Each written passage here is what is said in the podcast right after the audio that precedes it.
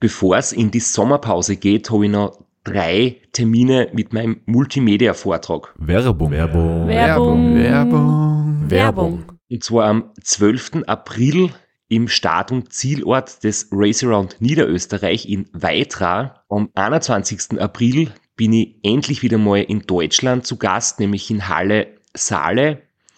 Und nach fünf Jahren Pause bin ich am 25.05. wieder in Kärnten. Und zwar in der Artbox in St. Gertraud bei Franschach. Es gibt ein paar Highlights vom Race Across America, Einblicke in meinen 24-Stunden-Rekord und natürlich ganz viel Anekdoten, teilweise auch sehr lustige, aus meinen beiden Teilnahmen beim Transcontinental Race. Wir haben sicher auch Zeit zum Plaudern, zum ein bisschen Fachsimpeln und gemeinsam einen schönen Abend zu genießen. Ihr findet alle Infos, alle Termine auf meiner Website auf www.christophstrasser.at. Dort gibt's auch die Links und die Möglichkeit, Tickets zu kaufen. Bis bald. Werbung. Werbung. Werbung. Werbung. Werbung Ende. Herzlich willkommen bei Sitzfleisch dem Podcast mit weiblicher Erzählstimme von Christoph Strasser und Florian Kraschitzer.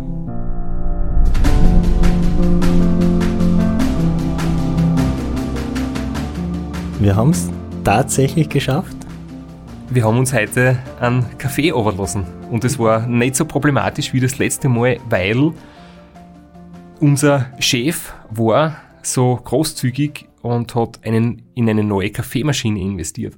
Und hat gleich ein Erklärvideo mitgeschickt. Also wir sind auf alle Eventualitäten vorbereitet. Wir können eine Kaffeemaschine bedienen. Und vor allem, wir sind hellwach, voll konzentriert und freuen uns schon auf die heutige Episode, die wieder sehr cool wird. Aber Flo, wie schaut's bei dir aus? Du bedienst in der Früh die Kaffeemaschine nicht, oder? Na, ist mir zu kompliziert. Ich habe was anderes, was hellwach macht und das ist viel einfacher zu bedienen. Und zwar Athletic Greens, unser heutiger Werbepartner. Einfach Pulver mit Wasser mischen, ein bisschen schütteln, fertig. Macht genauso schön wie Kaffee, hilft genauso gegen Müdigkeit, enthält ganz wichtige Antioxidantien, die sich im Kühlschrank im Keramikbecher entfalten so gut man den für andere Sachen nutzen kann, am besten ist es natürlich für Athletic Greens Pulver selbst.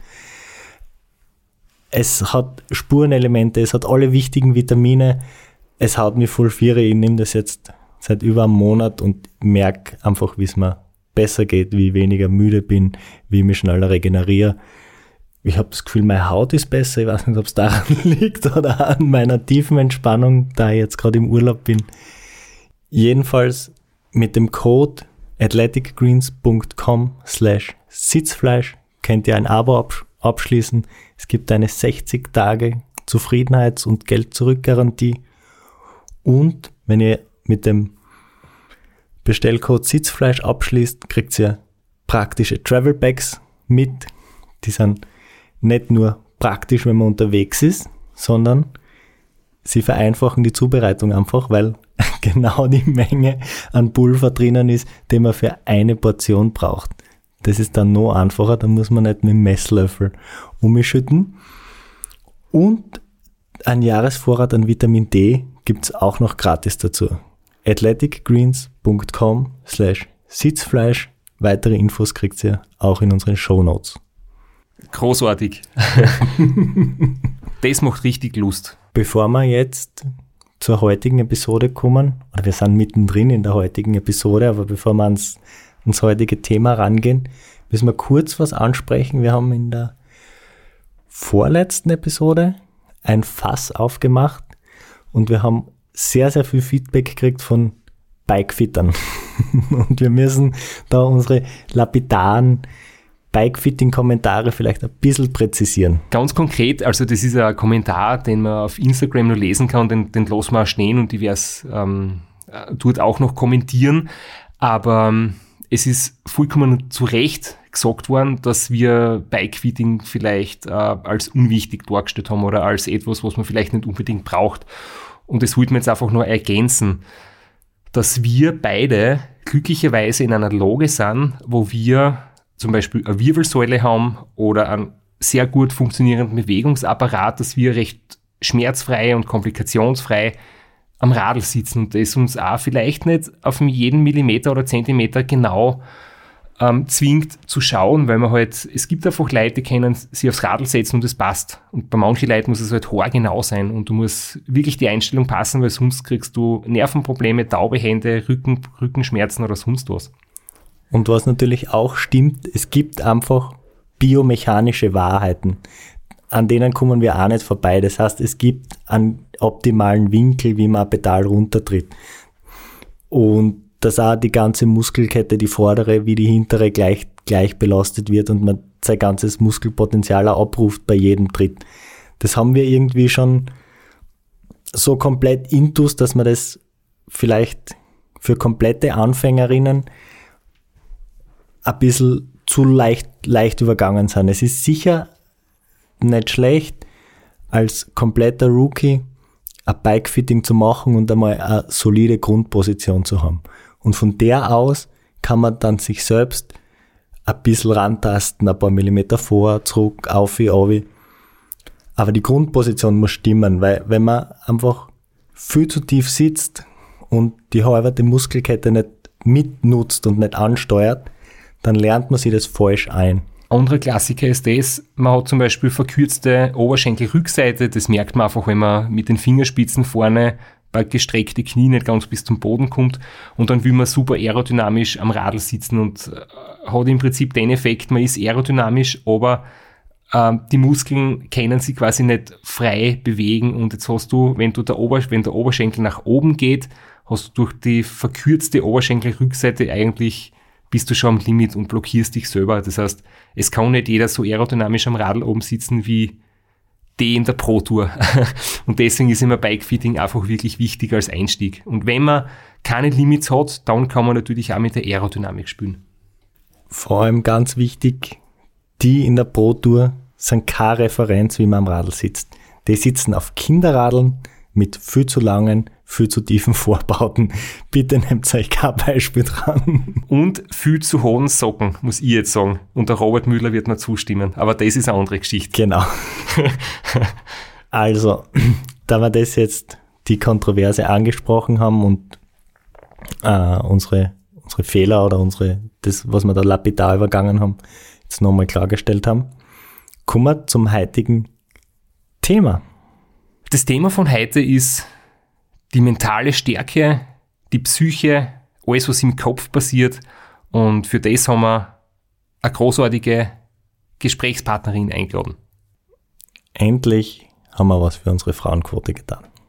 Es hat über 40 Episoden dauert, bis es endlich soweit ist und wir heute einen weiblichen Besuch haben. Und das ist wirklich großartig.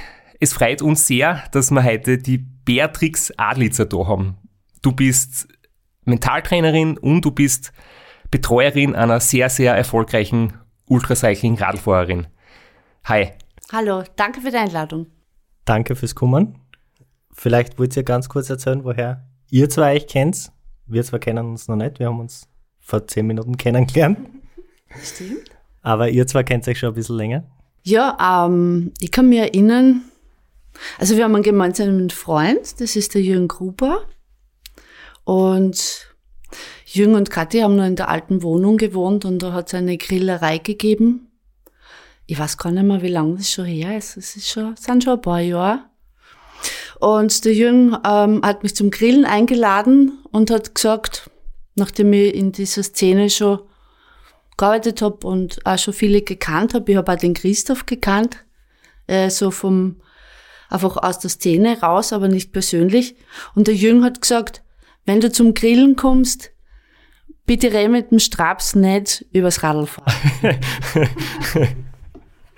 ähm, das hat wahrscheinlich den Hintergrund gehabt, dass der Jürgen von mir weiß, wenn man so im Privaten sie trifft oder mal ähm, was trinken geht und dann immer nur äh, bei mir alles aufs Radfahren reduziert wird, dann taugt man das nicht so, wenn man sie privat trifft und reden wir über ganz normale Sachen.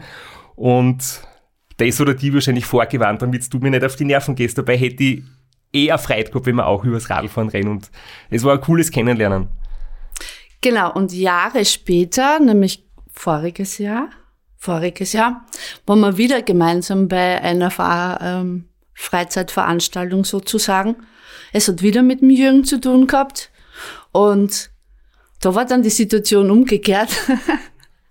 Nämlich der Jürgen und ich haben ausgemacht, es wird ganz sicher nicht übers Radfahren gesprochen, weil es waren sehr viele dabei, die sich mit Radfahren beschäftigen. Und dann ist der Christoph gekommen, voll motiviert, mit mir über das Radfahren zu reden. Äh, die hat gesagt, du, ich darf nicht mit dir über das Radfahren reden. und so haben wir so unsere Running Gags mittlerweile, das ist sehr schön. Ja, jetzt müssen wir noch kurz erzählen. Der Jürgen ist äh, gemeinsamer Freund. Der Jürgen Gruber ist ja Kameramann bei mir seit vielen Jahren, äh, bei jedem Radlrennen fast dabei. Und an dieser Stelle möchte ich darauf hinweisen, am 12. Mai ist es endlich soweit nach über einem Jahr, wo das äh, ein bisschen sich hinzogen hat wegen der, wegen der Corona-Situation und den geschlossenen Kinos. Es kommt der Kinofilm über neunmal Race Across America von mir endlich raus. Das wird eine Online-Premiere sein. Auf Ö-Ticket gibt's äh, die Tickets und auf meiner Webseite www.christophstrasser.at gibt's alle Infos. Es wird ein zwei Stunden langer Spielfilmlänge, eine Dokumentation sein von 2009 bis 2019. Ja, und da freuen wir uns natürlich, wenn viele Leute zuschauen. Es wird, glaube ich, extrem spannend und eine wirklich sehr, sehr gute Produktion.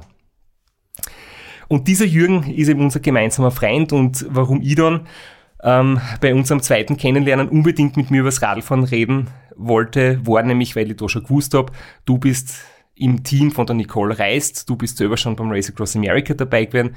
Du hast mit der Nicole schon viel Sachen erlebt und erreicht und gemeinsam geschafft. Und das hat mich natürlich wahnsinnig interessiert. Und da habe ich auch schon gewusst, was du beruflich machst, nämlich äh, Mentaltraining und Coaching. Und das hat mich natürlich auch sehr interessiert. Und das ist ja eigentlich auch das Thema, über das wir heute sprechen wollen. Genau. Aber bevor du dir jetzt da von zwei Männern vorstellen lässt, stell dir am besten selber vor, woher kommst du, was hast du bisher gemacht und wie bist du zum Ultraradfahren gekommen? Okay, ich bin die Beatrix Adlitzer. Ich komme gar nicht so weit weg äh, vom Christoph her, nämlich aus Apfelberg. Äh, das ist aber so, was uns miteinander verbindet. Der Christoph kommt aus der Obersteiermark, auch der Jürgen kommt aus der Obersteiermark und ich auch. Ähm, ich bin dort aufgewachsen, ähm, habe Seit meinem vierten Lebensjahr äh, fahre ich gern Fahrrad. Ja, das ist so die Verbindung zum Fahrradfahren. Mit vier habe ich das erste BMX-Rad bekommen. Dann bin ich bis zu meinem 13. Lebensjahr BMX-Rad gefahren.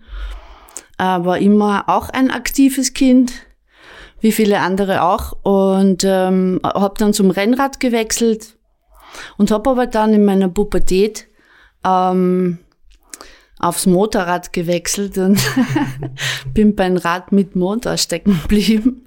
Ja, ähm, finde Rennradfahren immer noch sehr faszinierend, aber ja, ähm, für mich, also ich weiß, wo man meine Grenzen liegt beim Radfahren.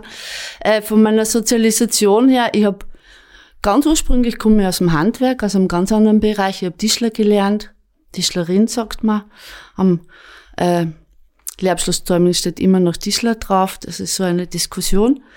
Ähm, ich habe dann ganz lang ähm, bei der Lebenshilfe gearbeitet und habe dort geistig beeinträchtigt Jugendliche ausgebildet. Also komme eigentlich so aus dem Behindertenbereich, aus der Psychosomatik. Habe dann zwölf Jahre in der Erwachsenenbildung gearbeitet, hauptberuflich ähm, als Trainerin, aber sehr viel auch im Coaching viel im Jugendbereich, aber auch viel mit anderen Zielgruppen und habe dort auch als Führungskraft gearbeitet und Projekte entwickelt. Und warum mir das so dazu ist, weil ich seit meinem 15. Lebensjahr eigentlich, ähm, oder in der Tischlerei habe ich festgestellt, ich habe eine Gabe, äh, Menschen zu fördern und auch zu fordern. So habe ich dann bei der Lebenshilfe das erste Mal ausprobiert und festgestellt, ähm, die mentale Arbeit mit Menschen ist großartig und da kann man viel bewegen und es kann sich auch viel tun. Und so bin ich dann, seit 2002 mache ich das jetzt hauptberuflich und darf mein Geld damit verdienen, Menschen zu fördern und zu fördern und auch Unternehmen natürlich mittlerweile, aber damals waren es nur Einzelpersonen. Sind sie jetzt auch noch zum Teil, ich arbeite sehr gern mit Einzelpersonen in der Wirtschaft und im Sport. Hab ähm, um die Kurve zu kriegen, wie ich zum, zum Sport überhaupt gekommen bin. Ich habe ähm, ein Masterstudium gemacht für Supervision, Coaching und Organisationsentwicklung und habe dort meine Abschlussarbeit geschrieben zum Thema Coaching im Hochleistungssport. Bin so in Verbindung gekommen mit Profiathletinnen und Athleten und ähm, auch zu Roswitha Staloba, die die Geschäftsführerin ist von CADA. Das ist ein Verein, der äh, mit Profisportlerinnen und Sportlern arbeitet im, im Rahmen duale Karriere- und Laufbahnberatung und darf ich auch jetzt seit 2012 mit Profiathletinnen und Athleten arbeiten. Genau. Und zum Ultraradsport, hm, äh, zum Ultraradsport bin ich also auf die großartigste Art und Weise gekommen, wie man sich vorstellen kennt. Ich habe den Franz Preis kennengelernt, äh, eigentlich aus einem ganz anderen Kontext, nämlich aus dem Arbeitskontext, also aus dem Wirtschaftskontext. Ich habe mal als Unternehmer kennengelernt und wir haben uns da eine Zeit, hat uns da was gemeinsam begleitet. Und irgendwie sind wir dann auf das RAM zum Reden gekommen und darauf, dass, dass der Franz dort damals 2016 beim RA startet, also beim RAW, RAW startet. Race Across the West, das ist die ja. kürzere Variante vom Race Across America. Mhm. Und für alle, die den Franz Preis nicht kennen, ein Österreicher, der einige Male beim Race Across America dabei war, der schon ungefähr gleich lang wie ich diesen Sport betreibt und der jetzt auch noch immer aktiv ist, ja, und wie wir genau, jetzt gerade gehört so. haben, eben ähm, dich als Betreuerin einmal dabei gehabt hat. Genau. Vielleicht ganz kurz da eine, der Franz war der zweite, der mir am Glockner überrundet hat bei meinem ersten Glockner. der erste warst du, der zweite war der Franz. Und ja, und, und eine andere Leistung, die vielleicht nicht so hoch einzuschätzen ist als ein Flow zum Überrunden beim Glocknerman. Der Franz hat da 2008 beim Race Across America einen vierten Platz erreicht und der ist trotzdem er gestürzt ist und dann mit, einem, mit einer Verletzung, mit einem äh, Schlüsselbeinbruch noch weitergefahren ist, aber nicht die letzten paar Stunden, sondern mehr als die Hälfte des Rennens oder ungefähr das, das halbe Rennen. Also der hat da schon ganz großartige Sachen geschafft. Genau, und da ähm, habe ich 2016 die Gelegenheit gehabt, das erste Mal mitfliegen zu dürfen nach Amerika. Und das war für mich so ein großartiges Erlebnis, einfach ähm, dieses Gesamtpaket an, an, an Menschen begleiten zu dürfen, mit anderen gemeinsam äh, das Ziel gemeinsam zu verfolgen, den Athleten sicher ins Ziel zu bringen. Und was ich damals noch nicht gewusst habe vor dem Start ist, war, wie also wie viel an das auch selber bringt, wenn man da teilnimmt bei so einem Projekt. Also nicht nur den Athleten, sondern was man für sich selber auch fürs Leben mitnimmt nach Hause bei jedem einzelnen Mal. Das ist einfach so was Großartiges. Und das Teampreis, also Franz und Michi, die haben mir, glaube ich, den besten Einstieg ermöglicht, den es gibt in die Szene. Und dann war ich sozusagen gefesselt und habe gesagt, das mag ich machen und so mag ich meine Freizeit auch verbringen. Äh, nämlich nicht, indem ich das Rad bediene und Rad fahre.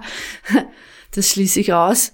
Aber, aber die Athleten zu begleiten und zu betreuen und zu schauen, was steckt da mental dahinter, was braucht's auf Seiten des Athleten, aber auch was braucht's auf Seiten der Betreuer. Und das ist für mich eine Faszination, die ist ungebrochen. So ganz kurz vielleicht, in, in welcher Rolle warst du da das erste Mal dabei als normales, unter Anführungszeichen, Crewmitglied oder schon in einer Rolle als Mentalcoach? Na, also ähm, damals haben wir da noch gar kein, das nicht betitelt, sondern fährst du mit mir mit? Ich habe gesagt, ja, ich weiß zwar nicht, was auf mich wartet, aber ich finde euch großartig und ich finde die Idee großartig und das machen wir. Und äh, das haben wir auch gemacht und das haben wir auch durchgezogen und ich habe wirklich ähm, ja, die Gelegenheit gehabt, da mal kennenzulernen, wie ist es, wenn ein Athlet übermüdet ist, wenn man einfach permanent am Fahrrad sitzt. Das habe ich vorher nicht gekannt, oder? Ich, ich kenne Bundesliga-Radrennen, die haben einen Anfang und ein Ende, das ist am gleichen Tag und dauert ein paar Stunden und dann jemanden zu erleben, der Tag und Nacht, ich kann mir erinnern, also wir, wir haben die erste Schlafpause haben wir wo gemacht. Also das muss ich nur ganz kurz erzählen. Die erste Schlafpause haben wir wo gemacht. Da hat's null Grad gehabt, null Grad. Und ich habe nur kurze Hose mitgehabt, weil wir fliegen ja nach Kalifornien. Der Franz hat gesagt, pack eine lange Hose ein, aber das war mir noch nicht klar, was das heißt. Und dann, dann sind wir dort äh, von Kojoten begleitet in die Stunde im Stockfinstern gesessen und das war für mich sehr eindrücklich. Seitdem weiß ich, man muss sich auch auf so ein Rennen ein bisschen besser vorbereiten, als ich das damals gemacht habe.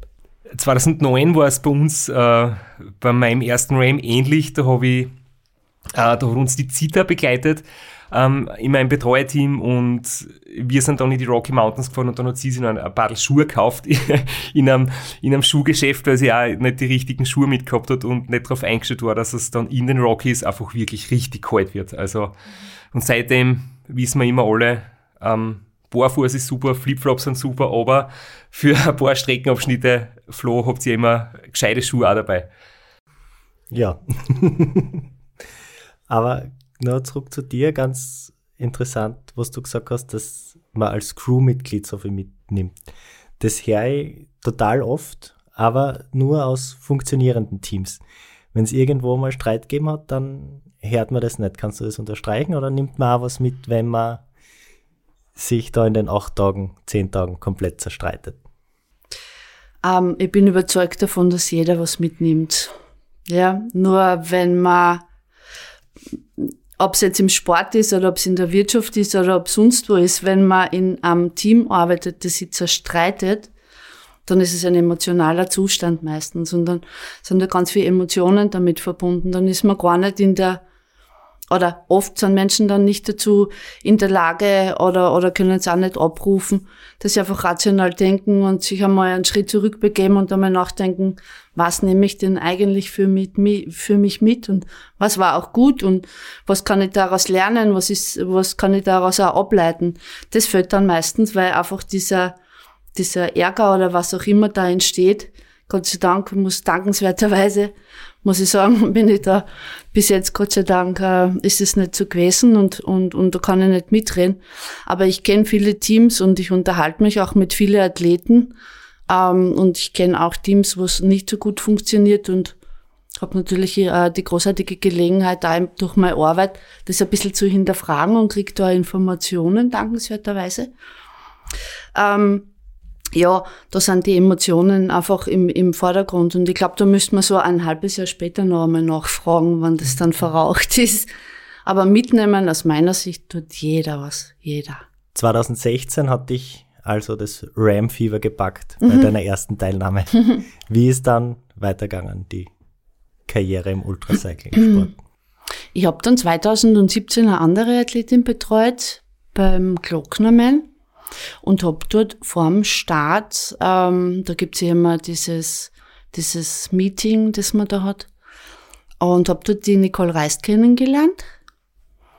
Und äh, wir haben uns dann aber eigentlich nur ganz kurz unterhalten, weil vor so einem Rennen das ist nicht der Moment, um sich zu unterhalten, finde ich. Da ist der Fokus schon gesetzt. Und ähm, hab dann der Nicole 2000 und 17 am Ende der Saison gratuliert für ihren Sieg. Ich glaube, damals war es in Irland. Und äh, habe ja einfach äh, nur kurze Nachricht geschrieben, dass ich ihr gratuliere. Und äh, die Antwort von der Nicole war ähm, die Anfrage, ob ich mir vorstellen könnte, mit ihr zu arbeiten.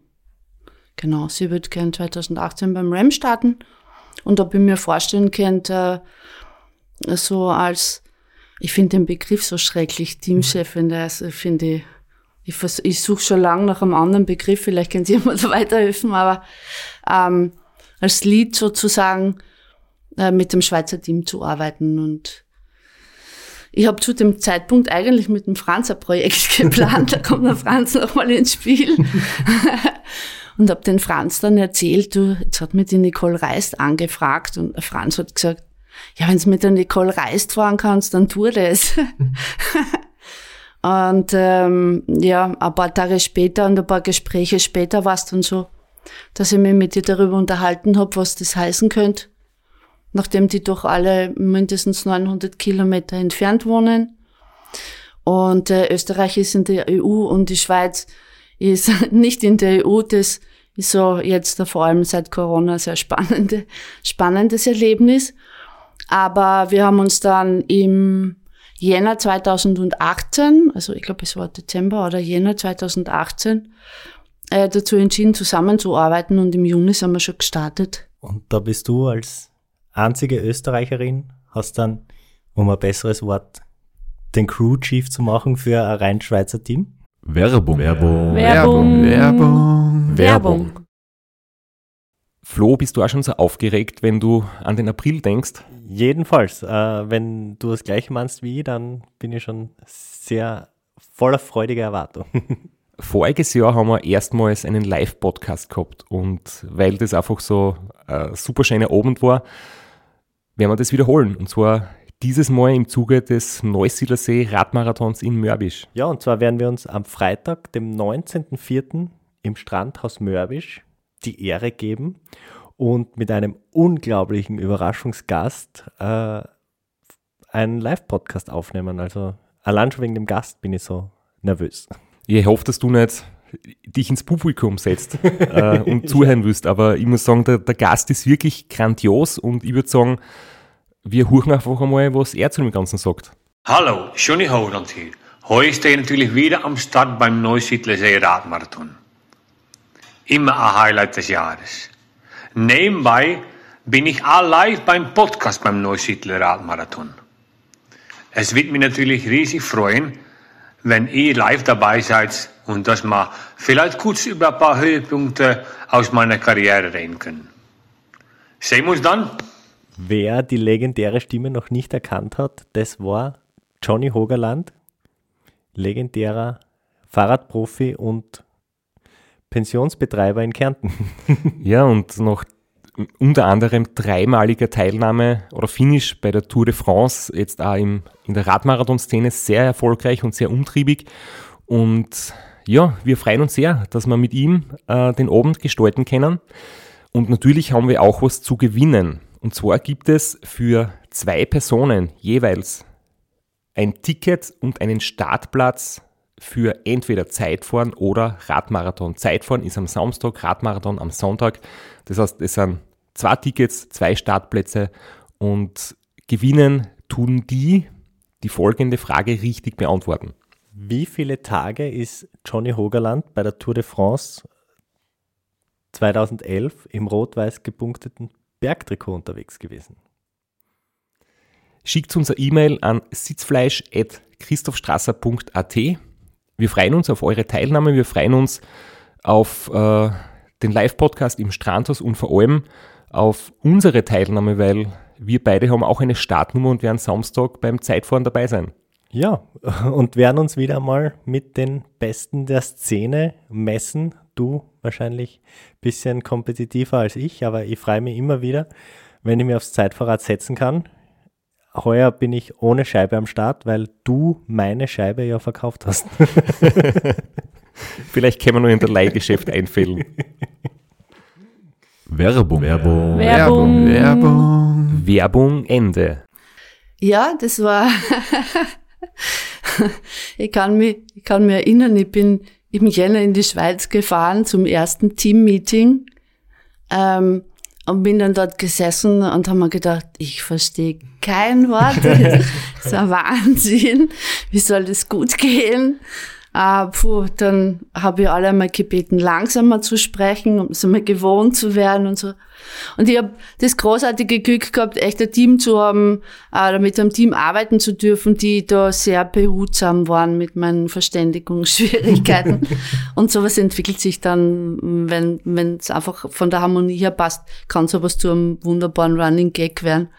Wir haben mittlerweile äh, ein sehr ausgeglichenes Team zwischen Österreich und Schweiz und äh, haben da wirklich viele Schmähs laufen, wenn's also wir machen dann so Länderkunde, was heißt das in Österreich und in der Schweiz und Wir haben mit Bob aus Vorarlberg in unserer Crew und es ist ähnlich. Also, ja, das stimmt, das, das ist, ist schon, ein bisschen nah ja, an der Schweiz. ja, auf und alle Fälle. Verstehen tut man auch kein Wort, wenn er sich nicht bemüht.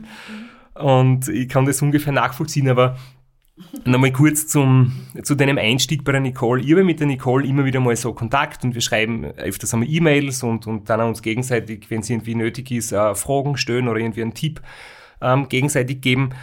Und mir tatsächlich einmal die Nicole gefragt, ähm, ob ich vielleicht einen Tipp hätte, ähm, weil sie noch Betreuer sucht oder weil das Team noch nicht vollständig ist und ich habe ihr da aber nicht wirklich helfen können, da haben wir uns auch noch nicht gekannt, sonst ähm, hätte es vielleicht anders ausgeschaut.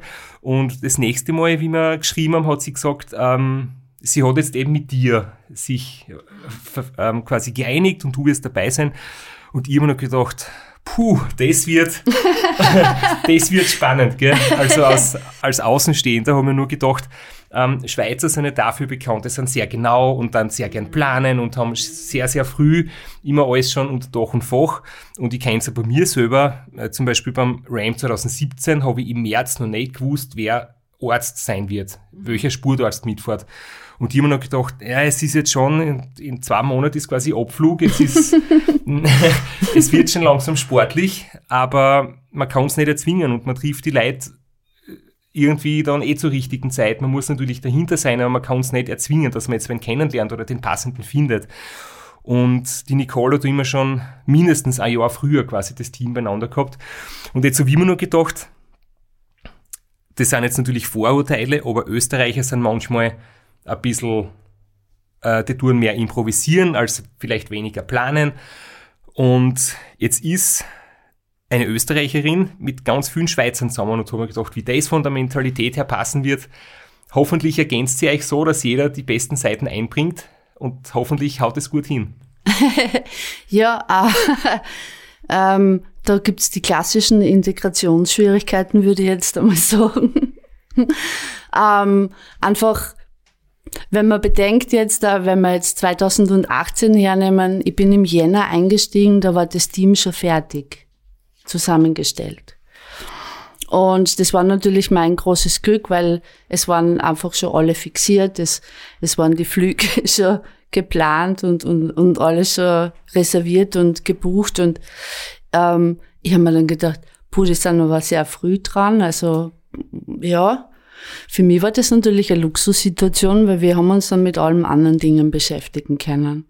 Man muss aber auch dazu sagen, dass da, ähm, dass da sehr viele Aufgaben einfach ähm, in der Vorbereitungsphase schon delegiert werden und auch schon sehr viele Menschen mit einbezogen sind. Sonst kann sowas nicht so schnell so gut funktionieren, wie es dort funktioniert oder wie es bei uns funktioniert. Aber das, also mit diesen, mit dieser, ich habe es am Anfang immer diesen Perfektionismus genannt, ja. Ähm, da habe ich mir am Anfang wahrlich, und das stimme ich voll und ganz zu, da habe ich mir ein bisschen schwer getan, weil ich halt ähm, zu dem Zeitpunkt mit einigen anderen Teams gearbeitet habe, auch mit österreichischen Sportteams. Und da ist es durchaus, das stimmt, ähm, etwas legerer. Man, wenn man sagt, ja, man schaut sich das einmal an, dann ist es so eine Woche später. Und ähm, wenn man in der Schweiz sagt, das schauen wir uns an, dann ist es in zwei Stunden. Ja. Ähm, und das schätze ich mittlerweile unglaublich, wirklich. Also ich bin so im Nachhinein, ich habe 2000, also im Jänner 2018 ähm, habe ich das gar nicht abschätzen können, aber jetzt so im, im Mai, äh, im April 2021 denke ich mal, also ich bin so unglaublich dankbar dafür, wirklich das kennenlernen zu dürfen, ähm, wie viel Erleichterung dass das sein kann, wenn man wirklich gut vorbereitet ist und schon ganz früh sich aufs Wesentliche fokussieren kann und nicht in der letzten Minute noch. Ja, heuer ist natürlich ein bisschen anders, weil halt äh, durch die Corona-Situation das ein bisschen spannender ist.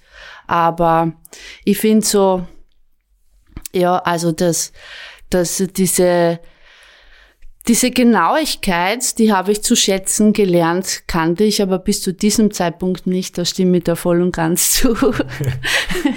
Nur zur Erinnerung, wir haben es ähm, glaube ich, eh schon mal gesagt ähm, vor ein paar Episoden, wo wir die Nicole gefragt haben, ob, ob sie Zeit hat für uns, ähm, wo sie gesagt hat, ähm, jetzt nicht, weil sie eben gerade im Training ist fürs RAM. Das heißt, die ist jetzt in den finalen Vorbereitungen.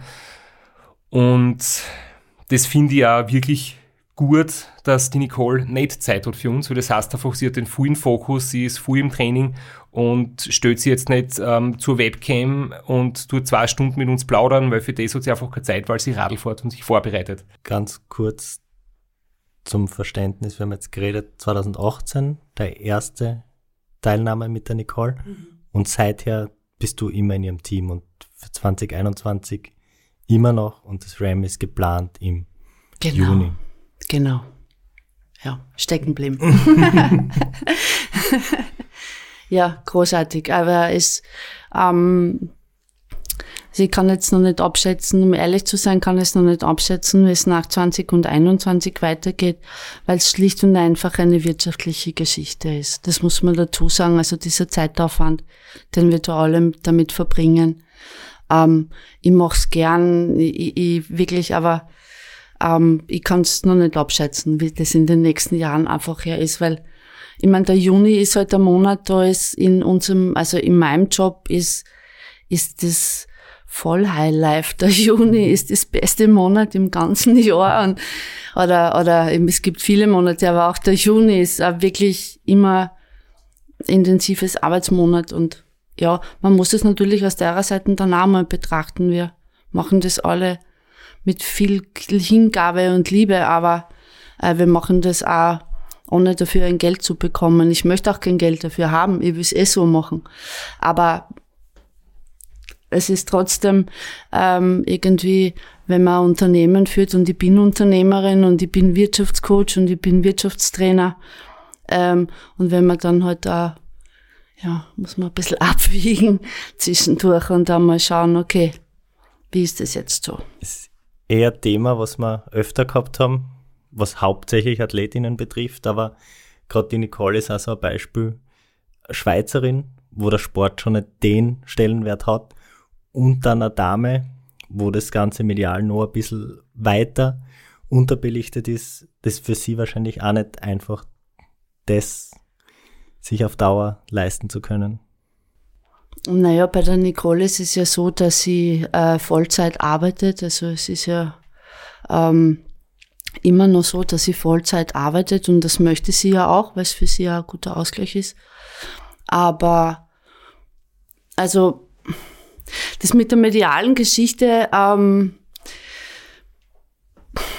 das mit dem Ultraradsport ist aus meiner ganz persönlichen Sicht an sich ein Thema, äh, was die mediale Aufmerksamkeit betrifft. Also äh, wir haben ja in Österreich das große Glück, den Christoph zu haben, sage ich jetzt einmal, ähm, der, der da dankenswerterweise wirklich äh, auch für den gesamten Ultraradsport Geschichte geschrieben hat und, und, und immer noch Gott sei Dank aktiv ist und dadurch auch die Medien aufmerksam werden, weil es da jemanden gibt, der Außergewöhnliches leistet.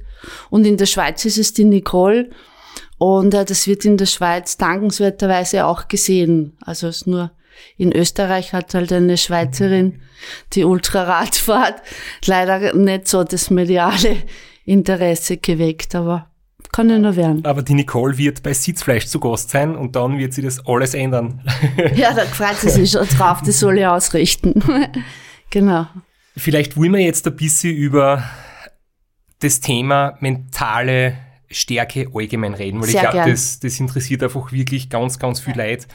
Und ich habe mir überlegt, vielleicht können wir damit beginnen, was deiner Meinung nach überhaupt mentale Stärke ist. Also wie man das quasi auch so ähm, beschreiben kann oder wie man das vielleicht ähm, definieren kann. Das ist ein Wort, das man so oft hört, man muss stark im Kopf sein, aber ich selber, ich habe jetzt ja gerade die Ausbildung zum Metalltrainer, ähm, es fehlt mir noch der Abschluss, aber ich bin gerade dabei und nachdem ich da jetzt auch schon ähm, mehr Einblick habe als durch meine praktischen Erfahrungen quasi, definiere es ich jetzt für mich zum Beispiel so, dass ich sage, mentale Stärke ist gar nicht, dass man im Sport seine Ziele erreicht, dass man, dass man trauen bleibt, wenn es einmal nicht so gut läuft, dass man Widrigkeiten zum Trotz an seinen Zielen festhaltet und durchbeißt, wenn es einmal schlecht geht, sondern ich finde, mentale Stärke ist einfach viel mehr im, im alltäglichen Leben, dass ich sage, ich kann selber drüber entscheiden, ob ich gut drauf bin oder dass ich jeden Tag gut drauf sein darf, auch wenn es von außen schlechte Einflüsse gibt, Leute jammern, ähm, negative Geschehnisse, dass ich nicht alles vielleicht selber abwerten muss oder beurteilen muss oder dass ich mir nicht überall Hoffnungen und oder Ängste mache, sondern dass ich da neutral einigen kann und einfach eine stabile Laune irgendwie habe, dass ich offen bin, dass ich das Beste aus der Situation mache. Das ist irgendwie für mich mentale Stärke. Und wenn man natürlich in seiner Persönlichkeit gefestigt und gut drauf ist, dann geht es auch im Sport natürlich wesentlich besser. Du hast jetzt echt viel gesagt. Entschuldigung, das ich war, wollte. nein, nein, das sage ich deswegen, nein, das sage ich deswegen, Christoph, weil das, das, was du jetzt gesagt hast, ist der Optimalzustand. Und äh, wenn man jetzt die Wissenschaft befragen wird, wie viele Menschen, auf wie viele Menschen trifft dieser Idealzustand zu, ähm, dann sind wir wahrscheinlich bei einer sehr geringen Anzahl von Menschen. Ähm, aus meiner Sicht äh, gibt es viel Hochleistungsathletinnen und Athleten, auf die das zutrifft. Nämlich diese unbändige Liebe zu dem, was man tut und dieses Nebenprodukt Erfolg, das halt dann entsteht. Aber, aber diese, diese Liebe zu dem, was man tut und dieser Antrieb, den man hat, ähm, üblicherweise schon von Kindesbeinen an, also sehr viele fangen schon mit ganz klein an. Ähm, ich habe jetzt erst einmal ein Foto gesehen von jemandem, der mit drei Jahren schon im Klettergarten war und schon mal die ersten Versuche gestartet hat. Ähm, ich denke mal, so kann ganz viel mentale Stärke entstehen. Ja, äh, was ich damit sagen will, ist, mentale Stärke wächst halt auch nicht am Baum. Und ähm, viele Menschen gehen zu einem Mentaltrainer oder Mentalcoach ähm, oder fragen uns dann, was muss ich jetzt tun, um mental stärker zu werden? Und dann hätte ich das gerne in einer Woche. Check. Ja, also so wie, wie dieses ähm, oft benannte schnelllebige Leben, es muss alles schnell passieren, ich muss jetzt schnell mentale Stärke lernen. Ja. Und ich Aber gehe vielleicht deswegen zu einem Coach, damit der das dann für mich macht, dann muss ich selber nicht mehr viel tun. es ist großartig. Soll mir einfach sagen, wie es geht und dann, dann, dann tue ich halt ein bisschen. Und äh, die Neurobiologie sagt 21 Tage, dann haben sie die neuronalen Autobahnen ähm, darauf eingestellt, etwas zu verändern und dann trainiere ich noch zwei Wochen und, und, und, und dann funktioniert's schon. Ähm, das ist jetzt natürlich ein sehr provokanter Ansatz von uns beiden, aber ich glaube, wir beide wissen, dass es viele Menschen tatsächlich gibt, die, die durchaus auch davon überzeugt sind, sie gehen zu jemandem anderen und äh, müssen dann selbst nichts mehr tun. Und das ist einfach so der Irrglaube von vielen, weil aus meiner Perspektive, und da kann ich jetzt einfach nur ganz eine persönliche Meinung abgeben, ist mental äh, stark jemand, wenn er es beherrscht, ähm, diese, diese bewussten Prozesse, die im Denken passieren und diese unbewussten Prozesse, die in unserem Fühlen und in unserer Gefühlswelt ablaufen, äh, mit den körperlichen Reaktionen sehr gut verbindet, ja. Das heißt, wenn unser, dieses Körper-Geist-Seele-Modell, das ja sehr oft verwendet wird, wenn man sich damit im Leben beschäftigt und nicht nur am Rad, so jetzt, wenn wir jetzt vom Radfahren reden, sondern wenn ich, wenn ich das in mein Leben implementiere, sozusagen, ja, und wenn ich mich dazu entscheide, und dann wären wir schon das erste Mal bei dem Thema Selbstverantwortung. Das kann nämlich weder der Mentalcoach noch sonst jemand übernehmen. Man muss sich selbst dazu entscheiden, ähm, genau hinzuschauen. Also ich erlebe das ja in meiner Arbeit. Ich darf damit mein Geld verdienen, Menschen in diese Richtung zu fördern und auch zu, sehr viele auch zu fordern.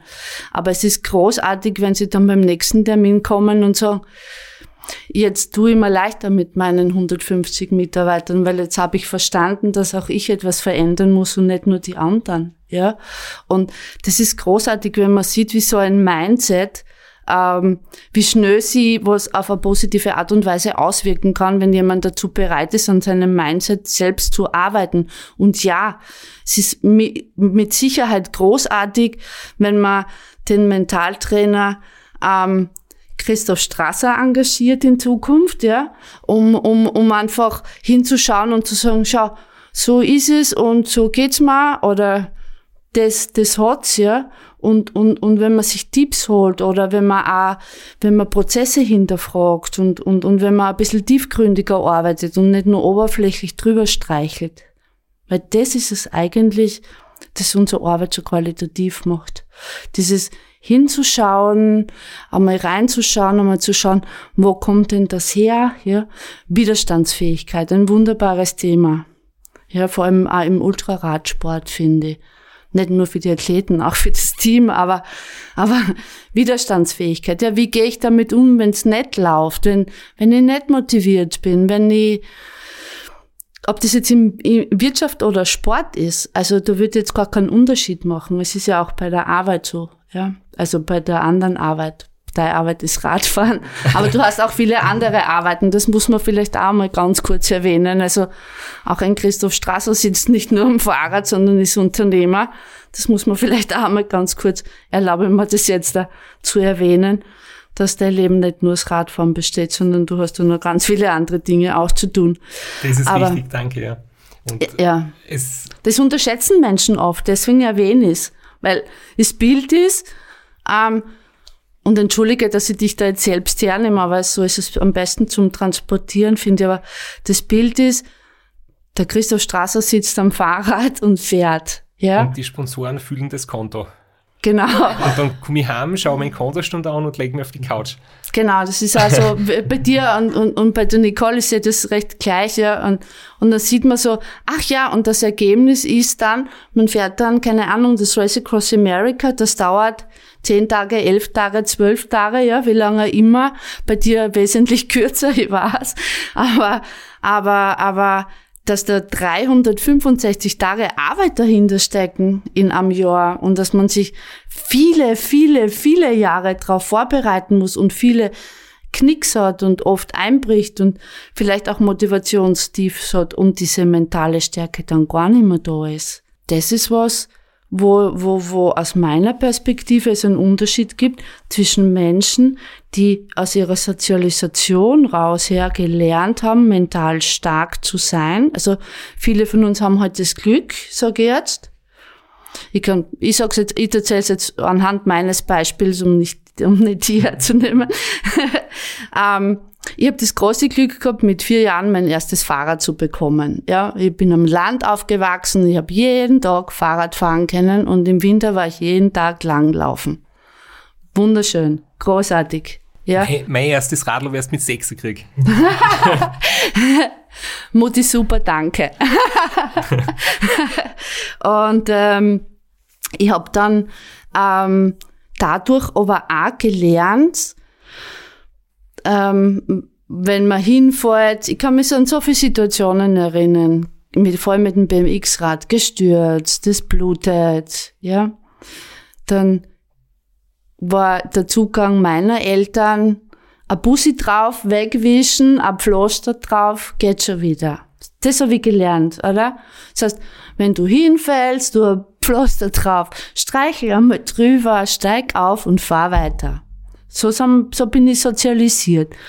Und das ist ein großartiges Glück, weil das habe ich damals nicht gewusst, aber jetzt weiß ich's, dass das unglaublich viel ausmacht. Das heißt, es gibt so Menschen wie mich, die gesegnet sind, die das schon mitkriegt haben, mental auch stark zu sein. Und dann tut man sich als Erwachsener leichter.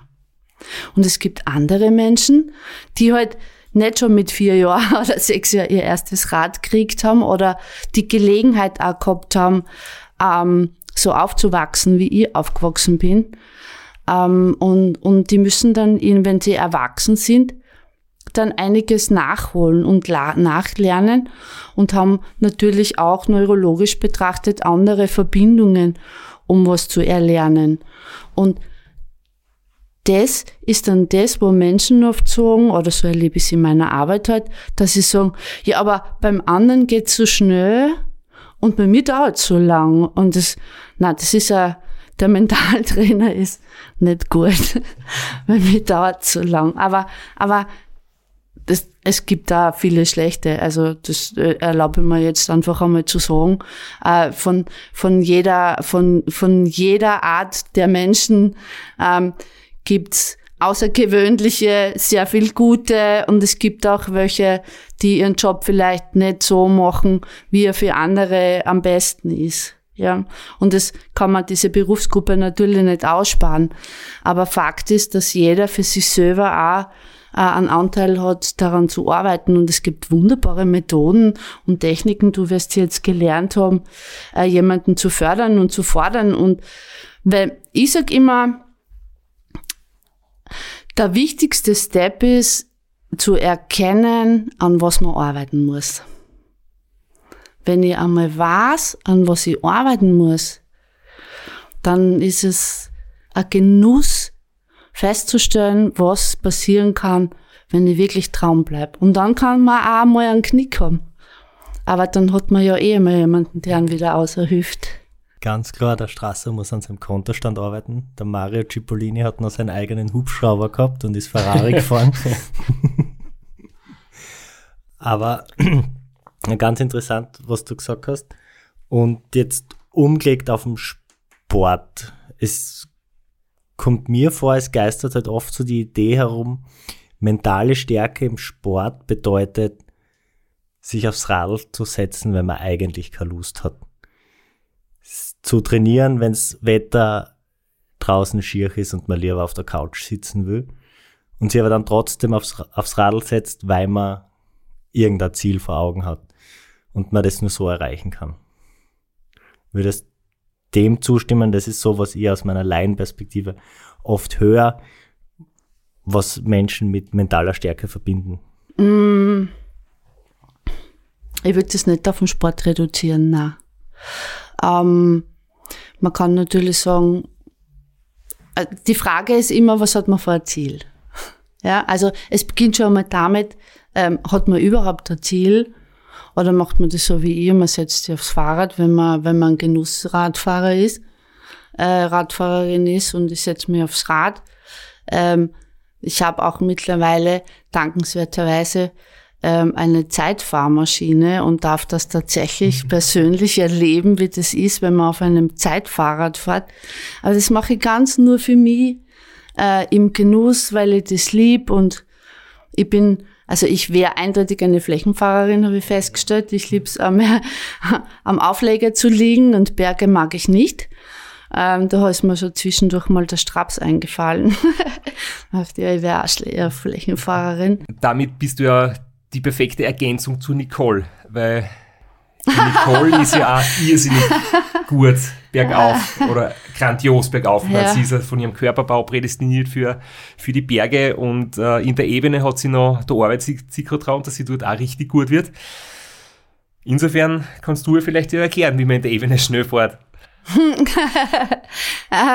das ist ja nett. Vielen herzlichen Dank für die Lorbeeren, aber der ähm, da gibt's in unserem Raum da herinnen jetzt, glaube ich, genau eine Person, die das wirklich gut könnte.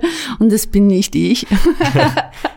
Äh, aber ja, also da könnte man jetzt so einige Flausen den, den Hörern ins Ohr setzen, was die Fläche mit dem Christoph Strasser betrifft und die Berge mit der Nicole reist, aber das äh, muss ich ganz ehrlich sagen, also das ist, das ist total lieb von dir, dass du das sagst, aber das steht mir überhaupt nicht zu. Also von dem bin ich weit entfernt, wirklich. Ich fahre ich fahr 100 Kilometer maximal und dann bin ich wieder zu Hause. Also das, das habe ich nicht erreicht, was ich da kann nicht mitreden. Jetzt hast du vorher was gesagt von ähm, gewisse Dinge, die man als Kind quasi schon hat und die man vielleicht später erst lernen muss. Ähm, jemand da nämlich vorher so notiert, ich wollte fragen, was ist quasi an der mentalen Einstellung irgendwie angeboren und was lernt man später? Weil irgendwie doch jeder so seine Stärken und Schwächen hat. Und wenn ich zum Beispiel bei mir ähm, so zurückdenke, ich bin ganz, ganz selten aufgeregt. Also ich habe irgendwie die innere Ruhe mitgekriegt, wenn ich an, an das Comic denke, an Asterix und Obelix, ist ja die liebe Geschichte, dass der Obelix als Baby in den Topf gefallen ist mit dem Zaubertrank und jetzt so das Leben lang immer die Superkraft. Und ich habe oft schon gedacht, vielleicht bin ich als Kind auf einer Yogamatten gewickelt worden oder so, weil ich immer diese innere Ruhe habe und für das muss ich eigentlich gar nichts tun. Und andere Leute müssen da irrsinnig viel dran arbeiten, dass sie nicht aufgeregt sind vor dem Rennen oder vor einem Vortrag oder vor einer Prüfung. Ich muss, wenn ich jetzt anfange mit Entspannungstechnik, dann, dann schlafe ich ein. Oder dann, dann geht mein Puls in, so weit ob, dass vielleicht gefährlich wird. Ich muss eher zum Beispiel schauen, dass ich dann in die Gänge komme und dass ich aktivieren kann. Und bei ganz vielen Leuten ist es eben umgekehrt. Das heißt, ähm, mhm. wie, wie siehst du das mit, oder wie erkennst du dann, was jemand braucht? Weil oft erkennen es die Leute nicht selber. Na, ähm, erkennen tue ich das gar nicht, weil hell sehen kann ich nicht. Aber ich kann äh, ganz viele Fragen stellen, um drauf zu kommen. Das ist mein Job, ist Fragen zu stellen. Mein Job ist es, Gott sei Dank nicht äh, hell zu sehen. Äh, das, das kann ich nicht, das will ich auch nicht. Und ich will auch niemanden sagen, ich glaube, dass das und das der Fall ist, sondern ich stelle so lange Fragen, äh, bis mein Gegenüber und ich gemeinsam die Entscheidung treffen, ja, da ist was dran, an dem, das, das kann sein. Vielleicht sollte man da mal genauer hinschauen. und das, das, genau das macht die Arbeit mit dem Mentalen aus. Also diese, diese Zugänge, die jemand hat, diese, die Art und Weise. Es fängt ja schon damit an, ähm, wenn wir jetzt beim Ultraradsport bleiben, jetzt da habe ich wirklich schon viele Teams kennenlernen dürfen, ohne jetzt eines zu nennen, das wäre unfair, weil das, da müsste ich alle anderen auch nennen und das, das tun wir jetzt nicht, aber aus meiner fachlichen Perspektive beginnt es ja schon damit, warum fährt jemand ein Rennen? Also was ist die Motivation, äh, die dahinter steckt, um überhaupt ein Rennen zu bestreiten? Ähm, da gibt's da gibt's Menschen, Gott sei Dank, äh, äh, da gibt's Menschen, die sagen, ich liebe es, Rad zu fahren. Ja, ich weiß nicht, wie oft äh, die Nicole schon nach einer unglaublichen harten Trainingswoche äh, am Sonntag vom Rad gestiegen ist und dann haben wir telefoniert und sie sagt, ich liebe einfach das, was ich tue. Und sie hat so eine Freude, oder? Nach, keine Ahnung, gefühlten äh, 80 Stunden Training, ja, so in meinem Gehirn fühlt sie es ungefähr so an. Und dann sagt sie, ja, aber ich liebe das, na, na, jetzt kann ich wieder, und überhaupt so, wenn der Winter dann vorbei ist und man kann dann wieder rausgehen, oder? Und, und die Natur und die Vögel und die Tiere und jedes Eichhörnchen und, also, wenn man, wenn man diese Gabe beherrscht, das zu genießen, das meine ich damit. Und nicht, ähm, und das habe ich auch kennengelernt, Athletinnen und Athleten, die einen Wettkampf bestreiten, ob jetzt im Ultraradsport oder woanders, die einen Wettkampf bestreiten, um ähm, Prestige zu erlangen, um, um, um einfach eine Anerkennung zu kriegen, um, um vieles andere einfach auch auszugleichen, indem man über, über den Sport kanalisiert das ist soweit ja gut, ja. Das, also ich würde mir überhaupt nicht widersprechen. Aber Fakt ist, aus meiner Perspektive sollte sich jeder damit auseinandersetzen, warum tue ich das denn eigentlich, dass ich tue? Ja, also was, was ist mein persönlicher Benefit? Warum tue ich das? Liebe ich das? Ist mir das in die Wiege gelegt? Wie, also so viele gibt's halt nicht, ja. Und das, das, das macht da, das hat unglaubliche Auswirkungen auf, auf die mentale Stärke, weil es kommt ja die mentale, wann kommt die mentale Stärke? Wenn's, wenn, weiß nicht, wie du das siehst, ich frag dich dann bitte gern. Aber aus meiner Perspektive ist es ja so, dass wenn jetzt vor allem im Ultraradsport, wenn es gut läuft, wenn man gut drauf ist, wenn man eine Lebenszufriedenheit hat, wenn man das liebt, was man tut, wenn das Umfeld passt, wenn man sonst keine unter Anführungszeichen großen Probleme hat, dann ist es was Wunderbares für viele. Aber wenn es dann das Drumherum schwierig ist, wenn, wenn, wenn Faktoren dazukommen, die einen einfach auch mental beschäftigen, weil wir sind halt Menschen, ja, ähm, dann macht's den Unterschied. Und das kenne ich auch meiner, aus meiner Arbeit, dass man wirklich mit, mit Menschen, die auf so einem hohen Niveau arbeiten, tatsächlich daran, also das sowas muss man eintrainieren. Das, das kann man nicht in einer Woche jetzt das so und jetzt ist es anders und jetzt kannst du einfach abschalten und die innere Aufmerksamkeit auf dich ziehen und den Fokus und alles andere blendest du aus oder, oder jemanden, der, keine Ahnung, ähm, ähm, Bogenschießer zum Beispiel, ja, ähm, dass sie dann das Publikum ausblenden oder wenn jemand vorbeilauft oder so. Also, dass sie diese, diese äußere Aufmerksamkeit komplett ausblenden. Und, und so ist es auch beim Ultraradfahren. Wenn ich Fahrrad fahre, ja, und wir kennen das, glaube ich, alle, ähm, Würde mich auch noch interessieren, was du dazu sagst.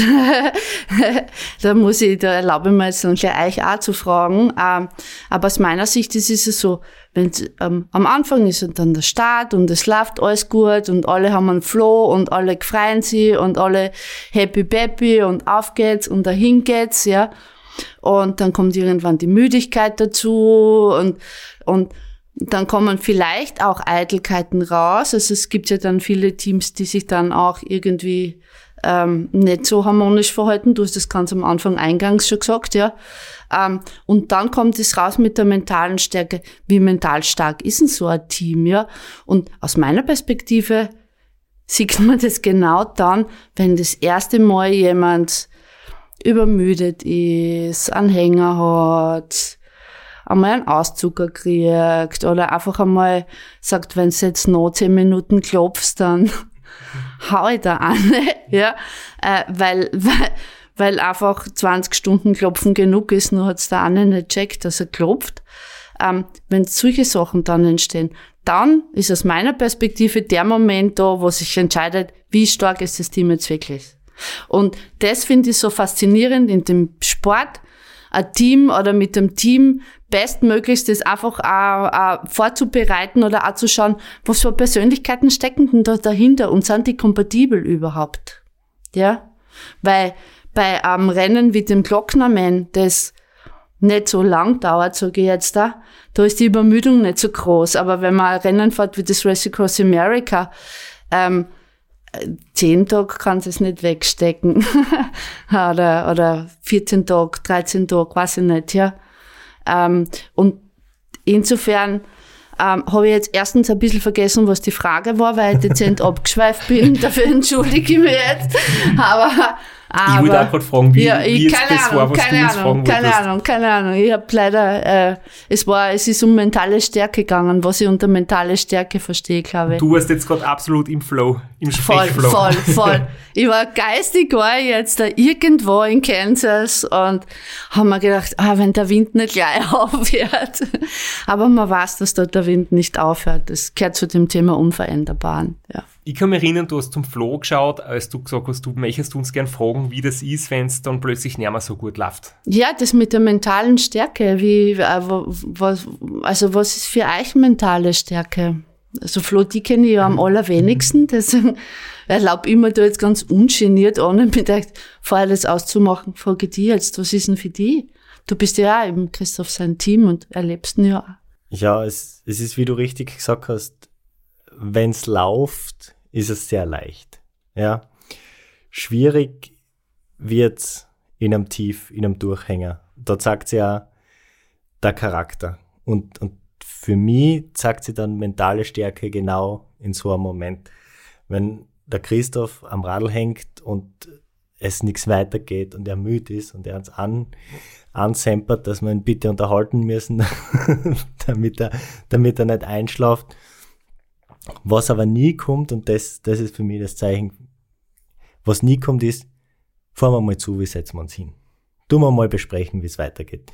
Das kommt nie und, und das ist das, was das ausmacht und die Stärke von Christoph, weil ähm, viele würden da mal zubefahren, ein bisschen Zeit schinden, Schuhe wechseln, Handschuhe wechseln. Das, das ist für mich das Zeichen für mentale Stärke und das ist auch das, was es im Team braucht, ihn auch dorthin, hin, dorthin zu bringen, weil es ist auch ein bisschen auch, innerhalb des Teams ist die Hierarchie eigentlich ganz klar, außerhalb des Rennens. Aber im Rennen, da fragt er uns, ob, man, ob er eine Pause machen darf.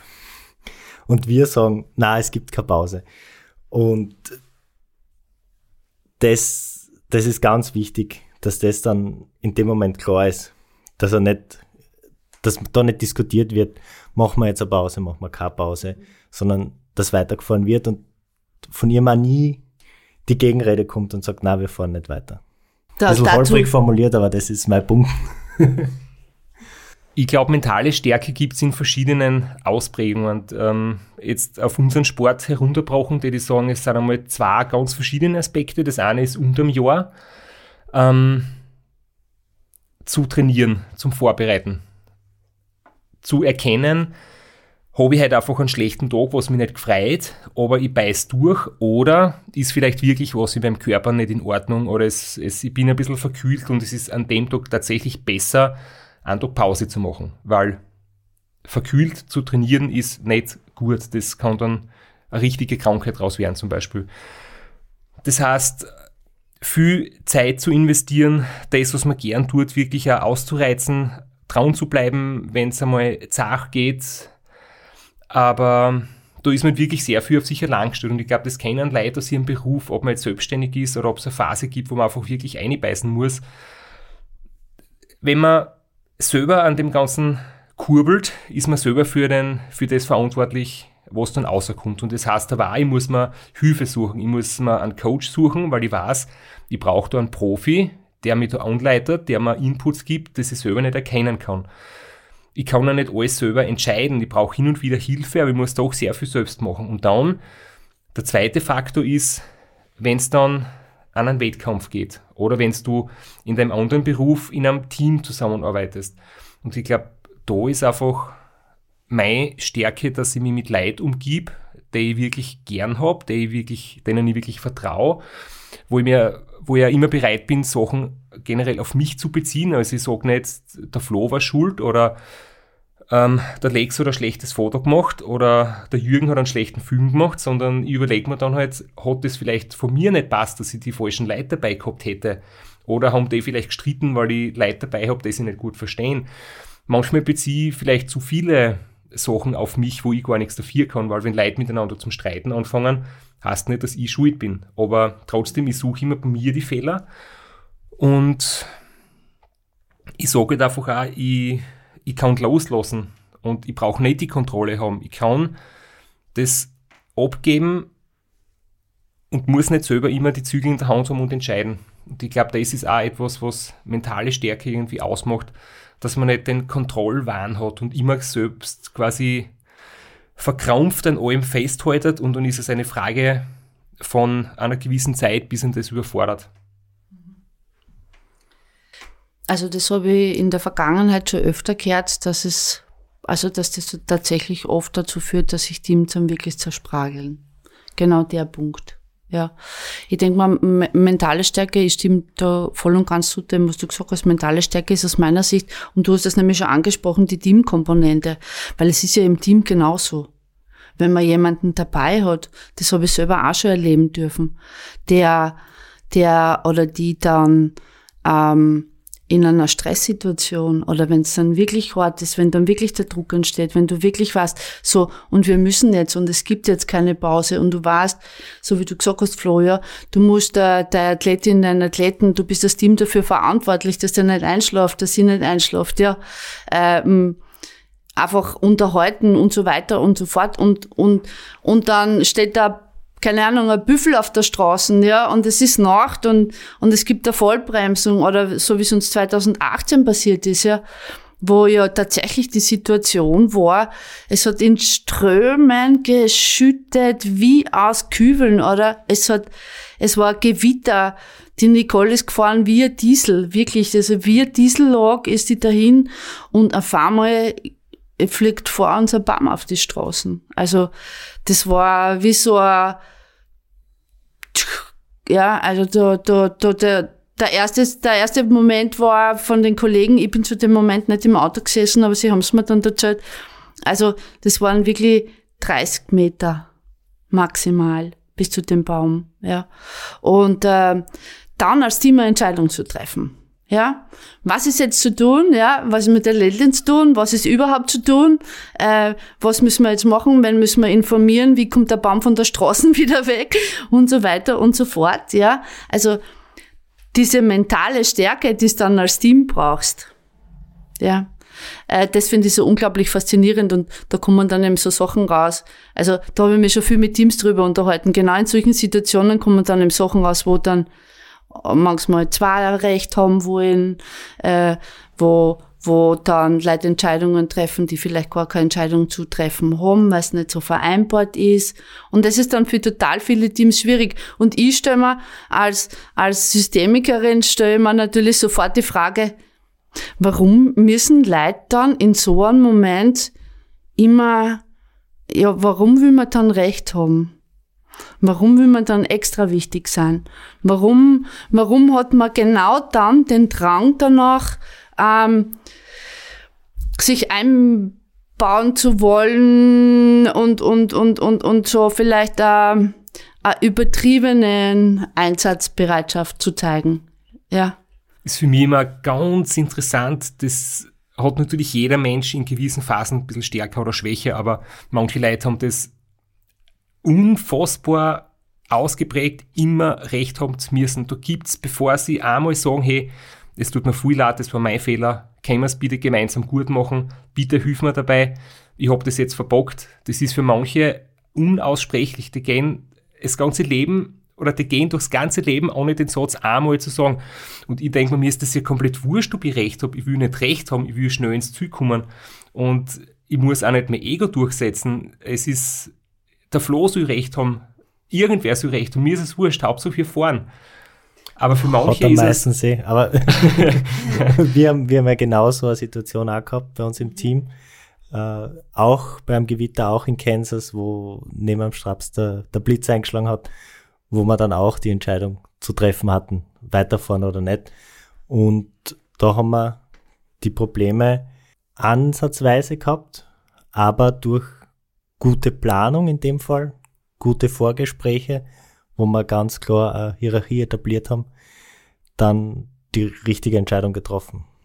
Aber das war auch ein Learning aus 2015, wo es diese Prozesse eben nicht gegeben hat, wo wir dann da gestanden sind und keiner gewusst hat, wer trifft jetzt die endgültige Entscheidung. Und ich bin derweil im Bett gelegen, während ihr diskutiert habt und habe ein bisschen geschlafen, weil dann habe ich mir danach die Pause erspart und ich, mir war das völlig wurscht, was die besprechen.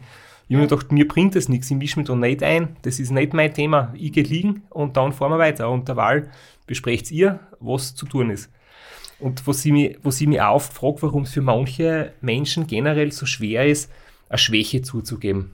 Das ist auch was, wo ich mir denke, ist mir komplett wurscht, wenn ich mich blamier. Mir ist, mir ist komplett wurscht, wenn ich sage, äh, ich kann das nicht. Oder mir ist auch komplett wurscht, wenn ich sage, das schaffe ich nicht allein. Oder das, es geht mir nicht gut.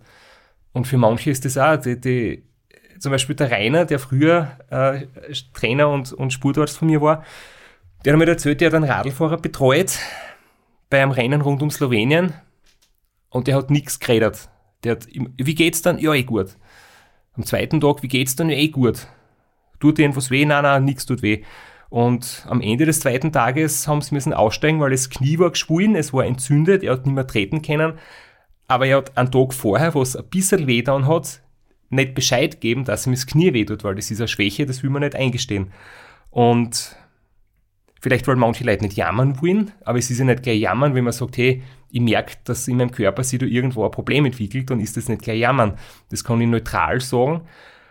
Ähm, ja, und da bin ich froh, dass ich, dass ich nicht so einen Stolz habe und Angst habe, jetzt irgendwie als äh, Versager abgestempelt zu werden, wenn ich sage, okay, ich habe gerade eine Schwäche.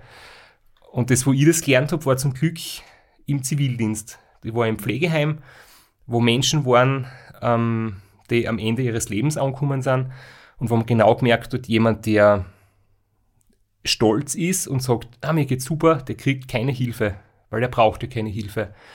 Und die Leute, gesagt haben, hey, bitte, mir geht's nicht gut, bitte, ich brauche Hilfe, ähm, denen ist geholfen worden. Und vor allem Leute, die einen Sinn im Leben gehabt haben, denen ist auch gut gegangen. Und Leute, die sich für selbst irgendwie belanglos oder für überflüssig gehalten haben, die, die keine Tätigkeit gehabt haben, die sie noch gern machen, ähm, denen ist halt sehr bald äh, nicht mehr gut gegangen. Aber ich, ich weiß nicht, da muss ich die Frage an euch jetzt dann zurückgeben, aber aus meiner Perspektive ist es ja so, und, und, und ich bin halt auch noch nie Radrennen gefahren, ich weiß nicht, wie das ist, wenn man als Athletin ein Radrennen fährt, aber ich habe halt das große Glück gehabt, ähm, das beim Franz und vor allem auch bei der Nicole jetzt, weil wir halt schon über mehrere Jahre zusammen arbeiten und sie halt auch auf einem unglaublich hohen Niveau unterwegs ist. Ähm, also die Nicole ist ja zum Beispiel ein Mensch, die sagt, sie gibt die Verantwortung komplett ab, sagt sie auch öffentlich. Also, und die lebt das wirklich. Ja, sie fokussiert sich auf das Radfahren und sie hat Menschen, und jetzt kommt der Punkt, denen sie vertraut. Und was ich weiß, die treffen in ihrem Sinne die richtige Entscheidung und die wird nicht als Athletin nicht in Frage gestellt. Und wenn man dann ein paar Tage nicht geschlafen hat, dann ist man schlicht und einfach äh, nicht mehr dazu in der Lage, äh, einfach eine rationelle Entscheidung zu treffen. Und da habe ich schon einige Athletinnen und Athleten kennengelernt, wenn man so Rennen reflektiert hat, weil mir einfach interessiert hat, wie es ihnen gegangen ist. Äh, und da stelle ich tatsächlich immer wieder fest, dass es Athleten und Athletinnen gibt, die halt immer die Entscheidung treffen wollen und einfach immer sagen wollen, jetzt ich, ich will jetzt eine Pause machen und jetzt machen wir das und jetzt machen wir das. Und ich denke mal, um ganz ehrlich zu sein, ähm, wie ist es denn da mit der mentalen Stärke? Ich stelle das jetzt einmal ganz provokant in den Raum. Ja. Wir rennen, wir unterhalten uns über mentale Stärke, aber aus meiner Sicht ist es auch mentale Stärke, äh, abgeben zu können, eine Verantwortung abgeben zu können und auch zu vertrauen, äh, dass man, wenn man als Team gemeinsam an den Start geht, dass, dass, dass, dass das funktioniert. Und Um das, Schwäche auch sagen zu können. ja, genau. Das ist das, Ja. was, was wir seit, seit der ersten Staffel eigentlich sagen. Es gibt Teams, die funktionieren, wo der Athlet oder die Athletin vom Fahrrad aus Teamchefin ist. Wir für uns sind der Meinung, dass das nicht gut ist. Dass das in manchen Fällen funktioniert, in den meisten Fällen sehr schlecht funktioniert. Und es ist ja auch ein, eine organisatorische Sache, ob ich mir Leute zusammensuche, denen ich vertrauen kann. Dann habe ich das Problem gar nicht, dass ich dann für acht Tage oder zehn Tage am Radl die Verantwortung abgebe. Und, und da Schwäche einzugestehen, glaube ich, ist, also wir erleben, wir erleben das bei uns sehr, oder ich kann jetzt nur von mir reden, so das Team, das heuer an den Start geht, das hat es in der Form noch nicht gegeben, deswegen traue ich mir das jetzt nicht sagen, aber ich kenne alle und ich bin da sehr zuversichtlich, dass wir das großartigst hinkriegen werden. Ähm, aber auch einmal zu sagen, boah, das war echt ein Blödsinn, tut mir leid, ja, oder boah, es tut mir leid, ich habe mich im Ton vergriffen, oder mein Entschuldige, ich habe gerade fünf Minuten meinen Hänger, ja, also ähm, und, und, und bitte rennt in fünf Minuten wieder mit mir, jetzt geht's gerade nicht, ja, also Oder dass der Flo zum Beispiel sagt, Entschuldigung, ich habe mich verrechnet. Wir müssen doch in fünf Stunden im Ziel sein, nicht in sieben. Wenn wir unter acht ins Ziel kommen wollen. Ja, ja, ja. Oder, oder auch, wenn man, wenn man mal den falschen Weg ansagt oder so, ja. Einfach nicht daran zu zweifeln, ist jetzt falsch oder ist nicht falsch, ja. Mir ist das tatsächlich voriges Jahr beim Ra passiert. Ich weiß nicht, wie oft ich schon beim Ra gestartet bin, aber es ist, ich habe es voriges Jahr wirklich geschafft. Wir haben ein Kamerateam im Auto gehabt und ich habe mich gerade mit dem Kameramann unterhalten und es war zum Linksabbieg gewesen und ich sag einfach so in Gedanken, sage ich, ah, gerade drüber, oder? Und dann mir, boah, schau, das passt ja überhaupt nicht. Dann habe ich gesagt, "Ma, es tut mir echt leid, das Ganze war live auf Sendung, das war irgendwie dann extra speziell, aber ja, da, einfach sagen, es tut mir leid, bitte dreh um, oder es war mein Fehler, bitte, wir müssen wieder Kannst du zurück. sagen, das Roadbook ist falsch und ich bin abgehängt worden, der Kameramann ist schuld und Ja, der alle Autofahrer anderen hat können falsch schuld sein, alle. Alle sind schuld. Ich Es nicht. war mein Fehler, es ist einfach so. Und da muss man dazu stehen und es ist auch mentale Stärke, dazu zu stehen und, und einfach auch zu sagen, das ist meine Verantwortung, das ist nicht meine Verantwortung. Ja, wenn dieses Fahrrad was hat, würde ich niemals auf die Idee kommen, hinzugreifen, weil das ist nicht meine Verantwortung. Und da würde ich nie auf die Idee kommen zu sagen, wa, ich hilf dir, ich mach das oder so, ja, weil da gibt's Menschen, die, die, die kennen das und das ist nicht meins. Und ich glaube, dieses Abgeben und, und auch nicht zuständig sein ist ein ganz großes Thema, finde ich, in der Ultrarad-Familie. Das sage ich eh schon immer. Das Ra ist kein Rennen für Medienarbeit. Da wird einfach am Beifahrersitz viel zu viel abverlangt. Ähm, also meine Verfahrer sind hundertprozentig der Medienarbeit geschuldet, wenn welche passiert sind. Schön, dass dir auch so geht. Aber nicht nur Verantwortung müssen wir abgeben, sondern auch das Mikrofon, weil wir sind am Ende unserer Zeit angelangt. Die Beatrix war so nett und bleibt noch für eine weitere Folge bei uns. Das heißt, wir hören uns in einer Woche wieder. Wir haben noch spannende Themen vor. Wir werden noch reden über Ziele, wie wichtig Ziele sind oder ob vielleicht manchmal es auch besser ist, kein konkretes Ziel zu verfolgen, um sich keinen unnötigen Druck aufzuerlegen. Ähm, Motivation generell und ein bisschen Aussicht, weil es Race Around Niederösterreich steht vor der Tür, das Race Across America startet bald. Und jetzt ganz am Schluss bitten wir dich noch, Beatrix, bitte uns zu helfen, Gewinner zu ermitteln, weil wir haben letztes Mal ein Gewinnspiel ausgerufen und wir haben jetzt alle, die sich per E-Mail gemeldet haben, in dieses äh, Specialized Kapperl Hm. eingetan. Ich habe schon gedacht, warum das da liegt. Ja. genau, die Papierschnipsel sind die Gewinner. Ja? Und bitte, Also die potenziellen Gewinner. genau, Gewinner wird jetzt gezogen. Wer liest ihn vor? Das kannst gleich du machen. Der erste Gewinner ist äh, ein Mann und der heißt Daniel Scheuchenegger. Herzlichen Glückwunsch. Ähm, ich möchte nur ganz kurz dazu sagen, die erste Antwort auf die Gewinnspielfrage ist so schnell gekommen, dass wir beide noch nicht einmal gewusst haben, die richtige Antwort, weil natürlich merke ich mir mein eigenes Ergebnis nicht. Ähm, und habe dann noch extra den Screenshot rausgesucht von meiner Finisher Zeit. Äh, also danke fürs frühe Hören und schnelle Hören. Gut, dann ziehe ich das zweite Mal. Professionell. Wie beim Muss Laufen. mich mal umrühren. ähm, ja, das ist nice. Das ist tatsächlich eine Frau. Sehr nett. Und zwar ist es die Kerstin Nuss. Herzlichen Glückwunsch. herzlichen Glückwunsch. Und ähm, ich habe äh, bei Wiesbauer Bescheid gesagt, dass wir das Gewinnspiel jetzt machen und sie haben noch einen dritten Preis. Also es gibt dann zwei T-Shirts und den Rucksack und äh, jetzt haben wir noch ein drittes Los, das wir bitte ziehen. Ja, bitte.